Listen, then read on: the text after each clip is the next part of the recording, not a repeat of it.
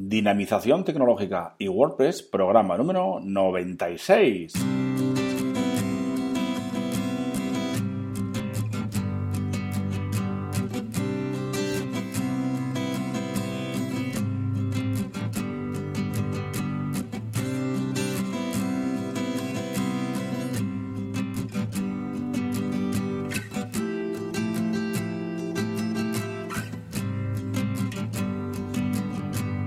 Buenos días a todos y a todas. Recibid un cordial saludo de parte de Óscar Abad Folgueira, que es quien nos habla, y bienvenidos, bienvenidas a un nuevo programa más del podcast Dinamización Tecnológica y WordPress. Ya sabéis que aquí, en este podcast, hablamos de y sobre WordPress. Difundimos la palabra de WordPress. Hablamos de noticias, plugins, temas, desarrollo, WooCommerce, tecnología y muchas cosas más relacionadas con WordPress. Os recuerdo que tenéis la zona premium donde podéis encontrar esos cursos, eh, plugins y temas premium formulario de soporte, etcétera. dinavide.com barra zona guion premium. Muy bien, pues ya es viernes, el último día de la semana. Hoy comienza oficialmente, ahora vamos a hablar un poquito más de, sobre ello.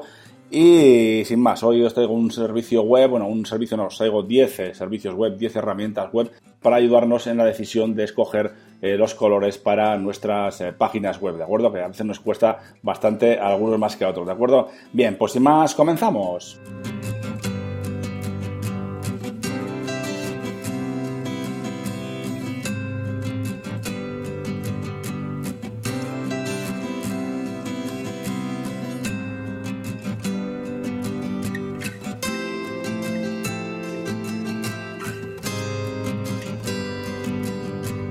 Muy bien, pues como digo, hoy os traigo 10 herramientas y 10 servicios web que nos van a ayudar a eso, a poder decidir eh, los colores que van en nuestra, nuestra web. No decidir exactamente, pero nos van a ayudar mucho con el tema de la gama de colores, la paleta, como se suele decir, como se suele decir, el esquema de colores, ¿no? De verdad, y, nos va a ayudar bastante bien. Pero antes, bueno, comentar que hoy empieza la WordCamp Barcelona. Es una pena no, no, haber podido ir esta vez a la WordCamp Barcelona, lo siento mucho, pero no, no he podido ir. Os animo a todos los que estáis ahí que, bueno, es que me dejéis algún mensaje, algún comentario, lo que queráis, me hagáis llegar cualquier cosa, eh, que lo paséis muy bien, que disfrutéis mucho y que aprendáis mucho y hagáis muchos contactos nuevos, ¿de acuerdo? Bien, nosotros a lo nuestro. Eh, como os digo, os traigo en, las notas del programa, podéis observar un poquito mejor lo que os comento. Os traigo 10 herramientas eh, web para, para, ayudarnos a decidir los colores, la gama de colores que vamos a tener o vamos a implementar en nuestra web, ¿de acuerdo?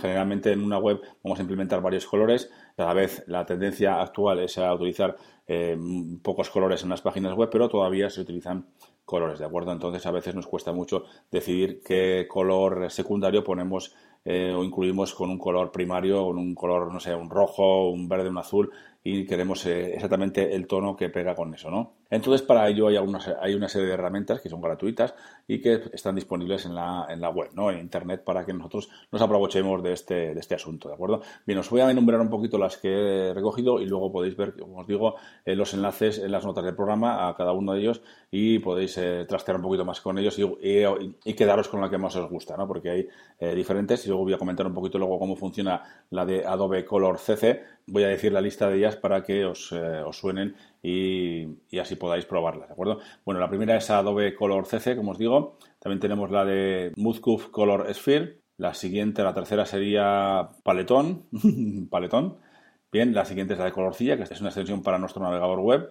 También tenemos la de Copaso, la de Colorate. También tenemos eh, Contrast A, esta es más de en plan contrastes, ¿no? pero también nos sirve. También tenemos Material Palette, también tenemos Color Palette. Esta es muy interesante. Aquí podemos ver algunas cosas que ya están hechas en, función a la imagen, ¿de acuerdo? Y por último tenemos la de Colors, ¿vale? Eh, os, digo que probéis un poquito con cada una de ellas y veáis la que más se adapta a vuestras necesidades, ¿de acuerdo? Entonces yo voy a comentar un poquito la de Adobe Color Adobe Color CC, ¿de acuerdo? Entonces, eh, esta herramienta, como os digo, es gratuita y podemos eh, establecer y tenemos varias opciones de las reglas cromáticas, ¿de acuerdo? Tenemos analógicos, monocromáticos, triada, complementarios, compuestos, tonos y personalizados. Y además tiene una herramienta muy interesante que puedes tú, eh, podemos subir una imagen y a, partir de esa imagen nos va sacando la gama de colores, ¿de acuerdo? Entonces puede ser que pues el logotipo, por ejemplo, si tenemos el logotipo, igual puede ser una ayuda muy interesante que a través de esa imagen él nos ofrezca la eh, gama de colores de esos colores que haya en, la, en el logotipo, ¿de acuerdo?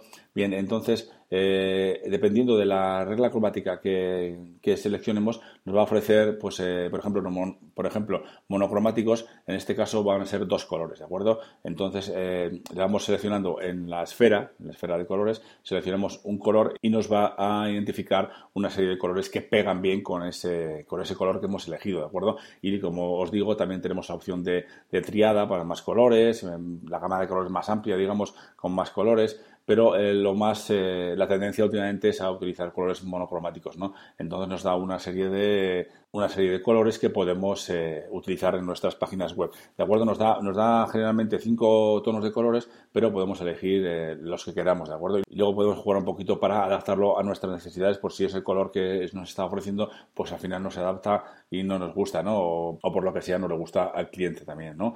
Pero bueno, el, tema de los colores, la decisión de, los, de la gama de colores o el esquema de colores a utilizar en una página web, yo tiendo a utilizar los, eh, los colores, los menos colores posibles, ¿vale?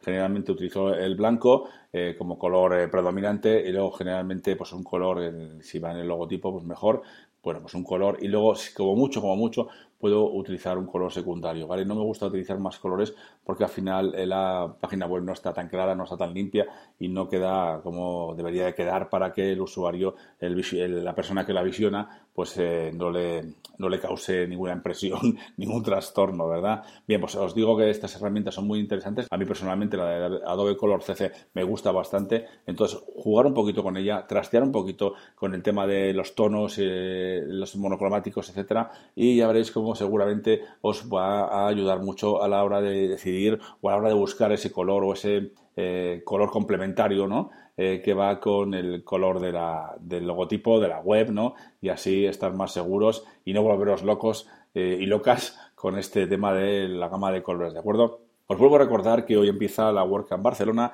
y todos los que estéis allí, todas las que estéis allí, eh, pasaoslo genial y disfrutar mucho de esa, de esa WordCamp, ¿de acuerdo? Espero que me mandéis algún mensaje, a uno que haya estado y que me cuente qué tal se lo ha pasado y si ha habido mucha gente y cómo ha estado todo, ¿verdad? Bien, os recuerdo que estamos en el programa número 96 y ya dentro de poco tenemos el programa 100. Tengo sorpresas, tengo regalitos. Entonces el programa número 100 será el próximo jueves día 8. Entonces, estad atentos y atentas porque habrá regalitos y sorpresas, ¿de acuerdo? Ya también os he comentado que voy a cambiar a partir de, ese día, ¿no? A partir del programa 100, digamos ya el 101 ya será, tendrá otro formato y otra periodicidad, lo haremos, lo haré eh, semanalmente y tendrá más contenido, ¿vale? Quiero que tenga más calidad, ¿vale? Porque al final haciendo uno diario y deprisa y corriendo a veces no me da tiempo y a veces pues no, no quedan como, como me gustaría, ¿no? Entonces he preferido hacer un, eh, un programa único, un programa semanal y en ese programa semanal meter eh, bastante contenido para que os sea de utilidad y lo tengáis ahí y bueno, por supuesto, quiero vuestros consejos también, ¿eh? vuestras apreciaciones sobre esta decisión y que me digáis qué tipo de contenido, qué contenido queréis que meta. Yo he pensado en algunas eh, cosillas que estábamos dando o comentando entre semana eh, entre estos días de diario, pues bueno, pues he intentado meterlos ahí, ¿no? Pero si queréis que hable más de una cosa o de otra y alguna cosa que no comento que se me pasa por alto, pues me lo comentáis, me mandáis un mensaje y por supuesto yo lo tendré muy en cuenta. Bien, pues sin más lo dejamos por hoy y el lunes volveremos con otro programa. Os recuerdo que podéis valorar este podcast en iTunes con 5 estrellas y también en iVoox. Y para terminar, ya sabéis que podéis enviarme vuestros mensajes de dudas, apreciaciones, sugerencias, etcétera, a través del formulario de contacto de la web de dinapime.com o a través de oscar.dinapime.com. Muchas gracias a todos y a todas y hasta el lunes.